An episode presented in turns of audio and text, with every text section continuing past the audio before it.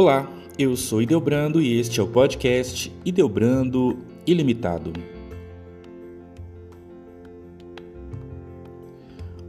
Hoje nós vamos falar sobre sintomas de depressão.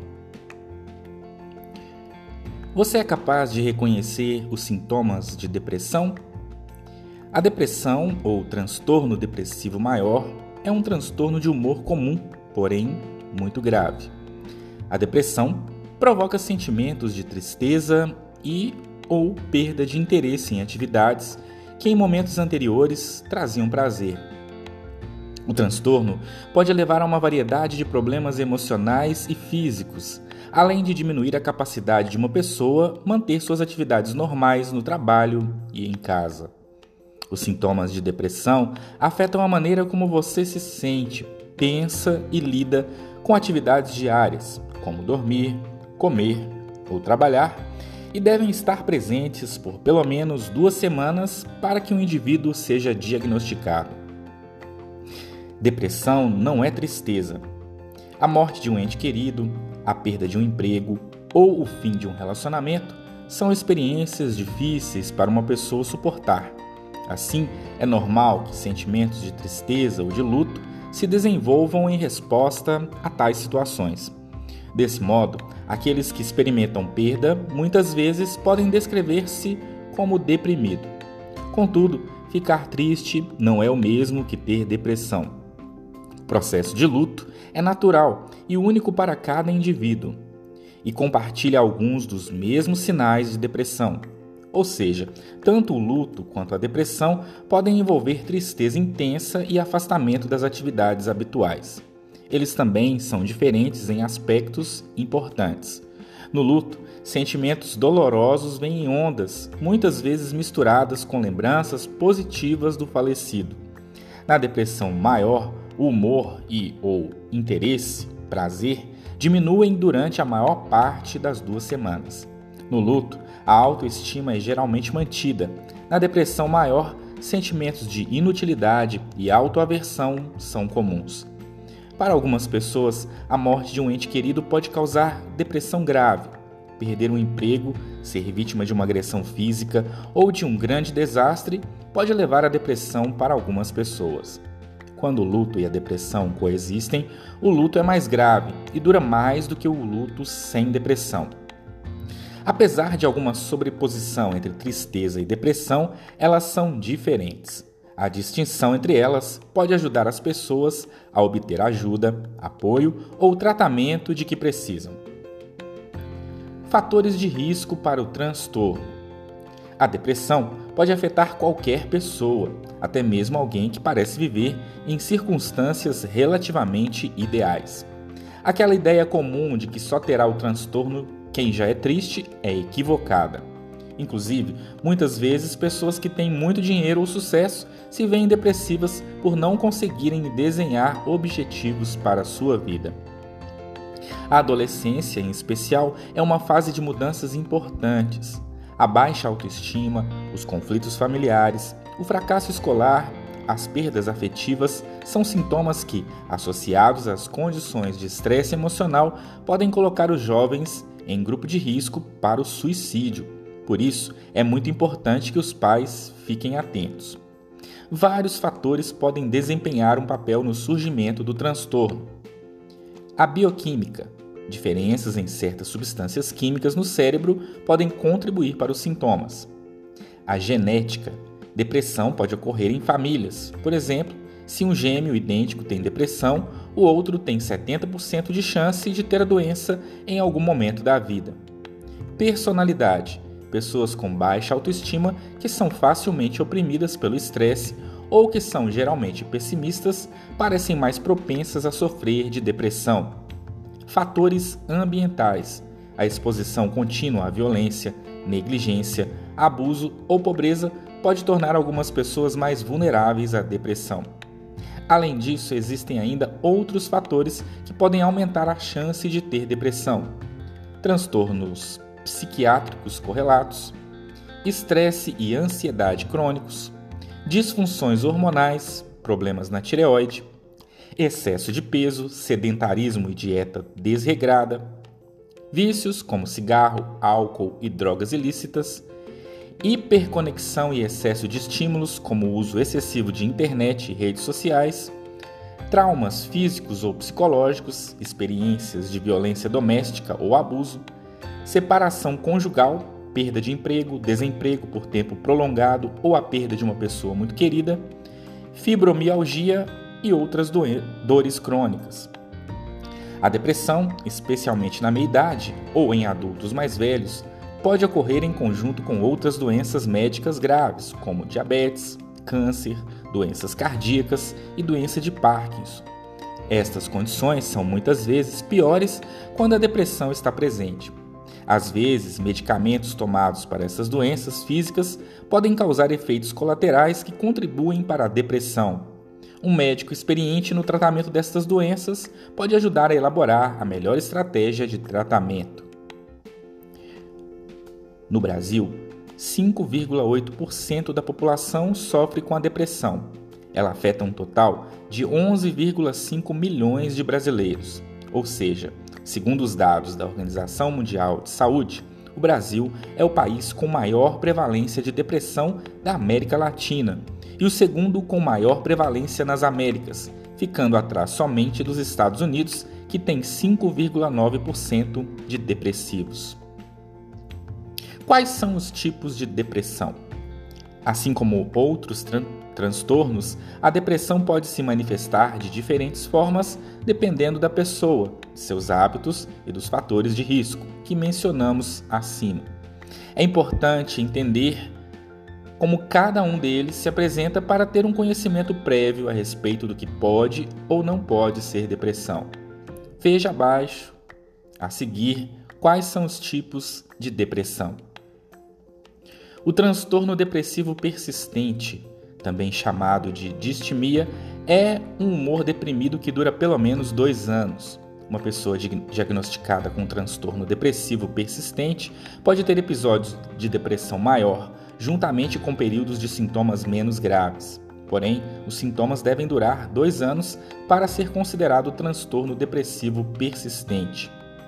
A depressão perinatal ou pós-parto é muito mais grave do que o baby blues, sintomas relativamente baixos de depressão e ansiedade que normalmente desaparecem dentro de duas semanas após o parto.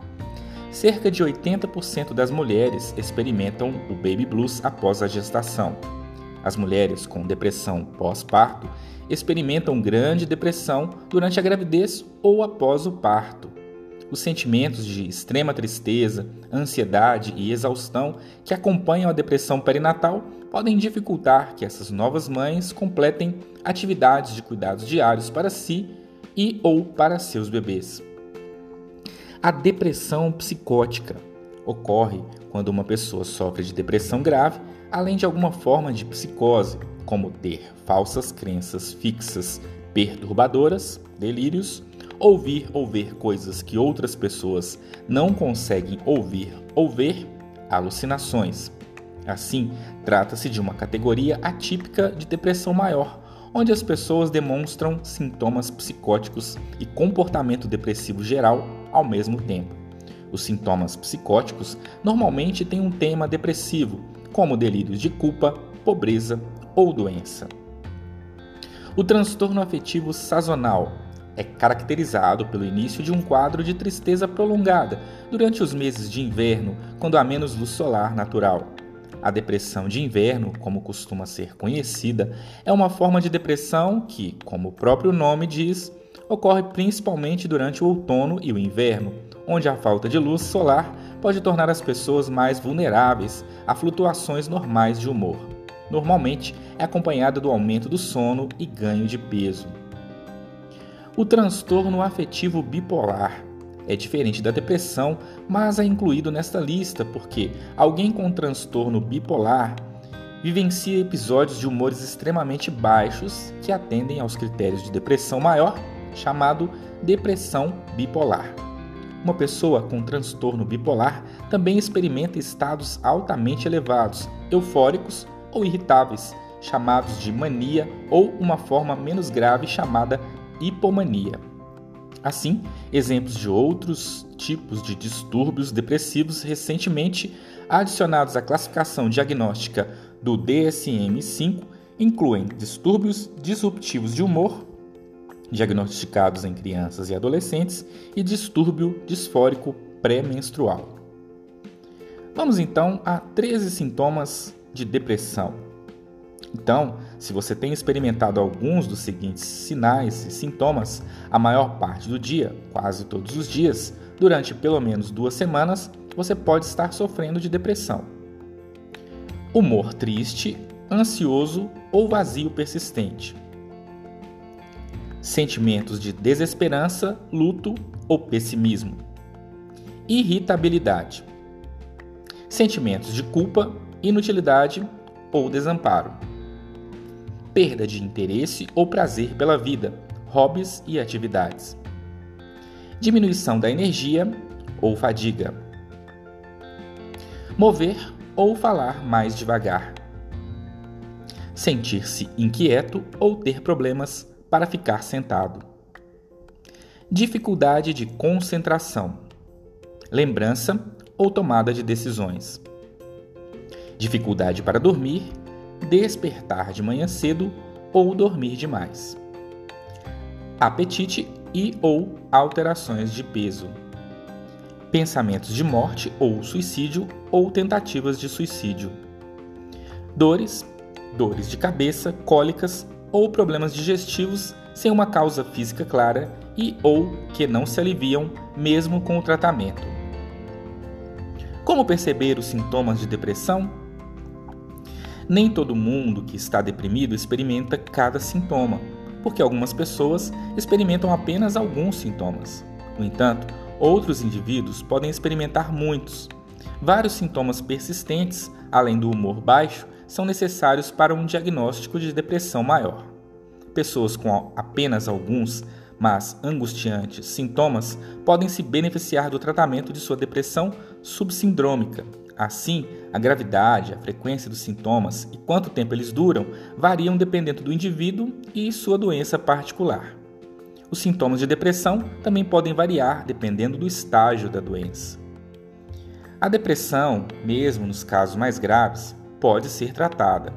Quanto mais cedo o tratamento começar, mais eficaz ele é, atingindo de 80 a 90% de resultados positivos. A depressão é geralmente tratada com medicamentos, psicoterapia ou uma combinação dos dois. Antes de um diagnóstico ou tratamento, um psicólogo ou médico psiquiatra deve realizar uma avaliação diagnóstica completa, incluindo uma entrevista. Em alguns casos, um exame de sangue pode ser feito para garantir que a depressão não é causada por uma condição médica como um problema de tireoide. A avaliação é para identificar sintomas específicos, histórico médico e familiar, fatores culturais e fatores ambientais para chegar a um diagnóstico e planejar um curso de ação. Não há duas pessoas afetadas da mesma forma por depressão e não há uma receita de bolo para o tratamento. Pode ser preciso algum teste e erro para encontrar o tratamento que funciona melhor para você. Portanto, é muito importante que você saiba como escolher um bom psicólogo e agende uma consulta. A química do cérebro pode contribuir para a depressão de um indivíduo e pode influenciar seu tratamento. Por esse motivo, os antidepressivos podem ser prescritos para ajudar a modificar a química do cérebro. Estes medicamentos não são sedativos superiores ou tranquilizantes, eles não são formadores de hábito.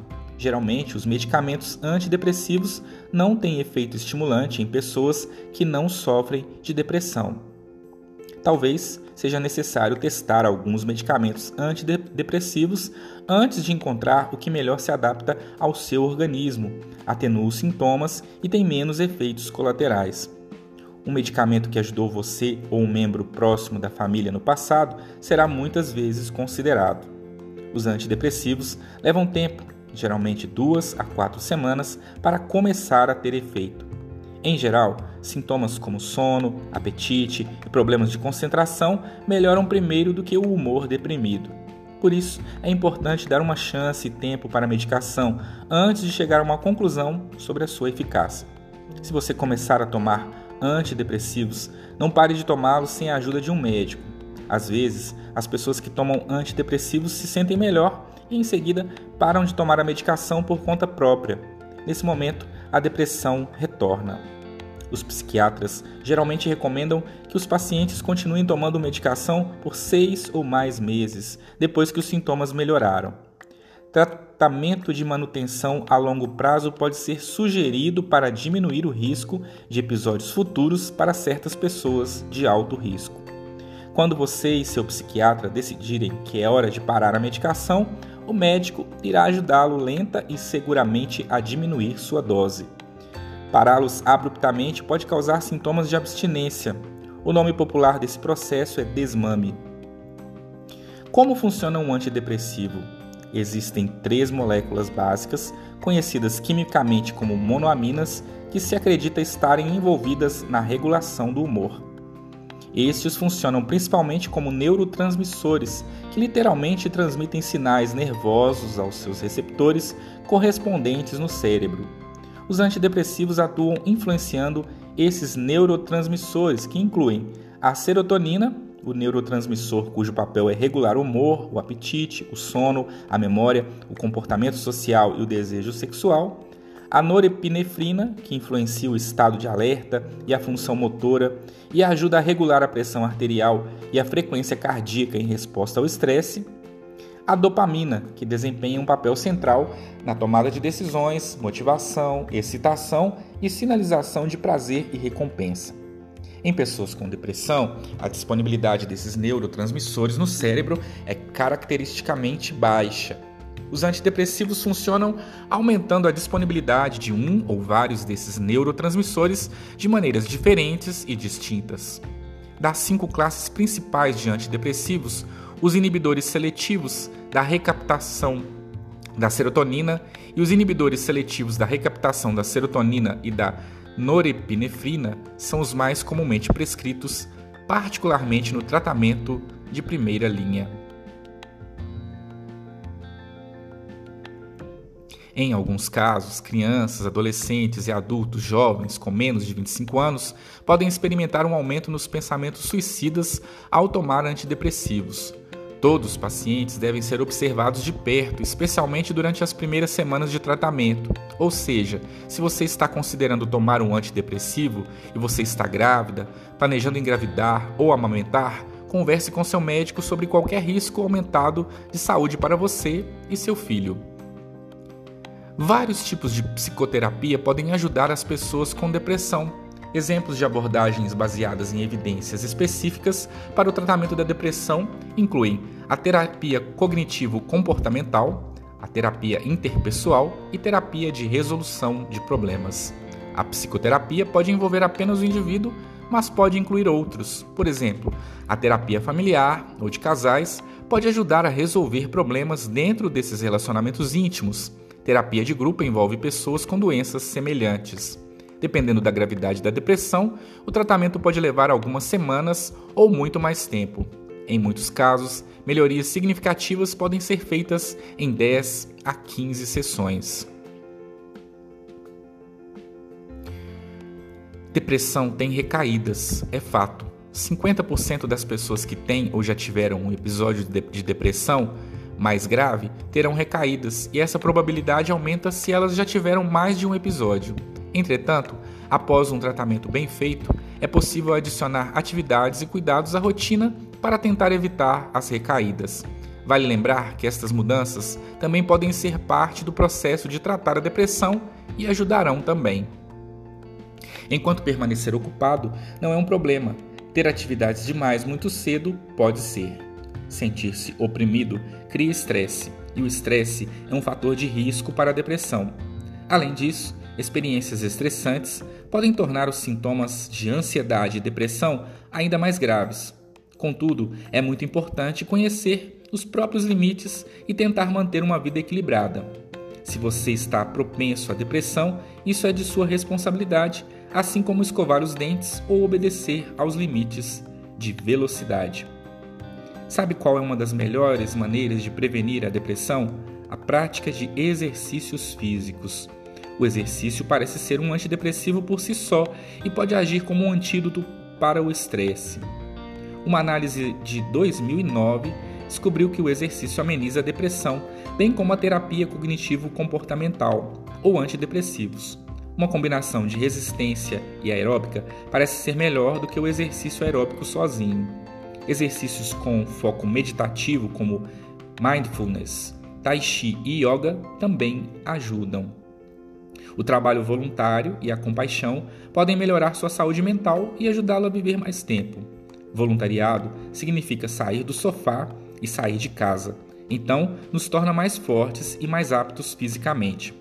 Pessoas mais ajustadas fisicamente tendem a lidar melhor com o estresse, o que pode ajudá-las a ter uma vida mais longa e livre da depressão. Ou seja, conexões sociais podem ser boas para nós. Quando nos conectamos com outras pessoas, abrimos espaço para doar e ajudar o próximo, e isso inclui muito contato visual e sorrisos, com um sentimento de gratidão por se conectar ao outro. Assim, Tais interações liberam um hormônio chamado ocitocina, que nos ajuda a ficar mais atentos e cuidar dos outros, e também nos ajuda a lidar melhor com o estresse. De certo, o voluntariado é uma boa maneira de conhecer outras pessoas, fazer amizades e unir-se a crenças e objetivos comuns. Pode nos dar uma sensação profunda de felicidade que também está associada a vidas mais longas e saudáveis. Fique longe de álcool e drogas, especialmente legais, que podem interferir com medicamentos para depressão e alterar o seu humor, e não de um jeito bom.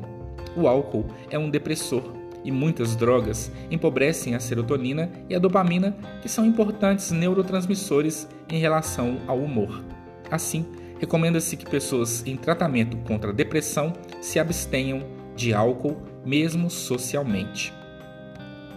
A gratidão é uma atitude e um estilo de vida que demonstraram ter muitos benefícios em termos de saúde, felicidade, satisfação com a vida e a forma como nos relacionamos com os outros. Ou seja, ela anda de mãos dadas com a atenção plena em seu foco no presente e a apreciação pelo que temos agora, em vez de querer mais e mais.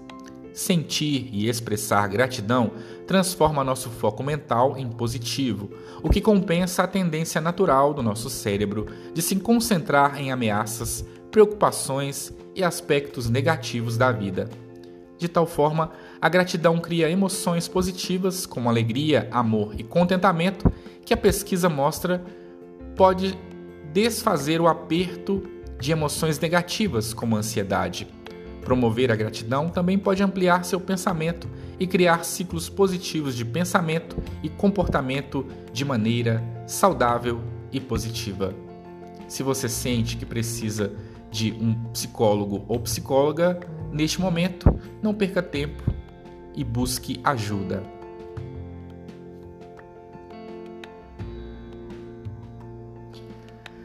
Se você gostou deste episódio, compartilhe com seus amigos e até o próximo Ideobrando Ilimitado.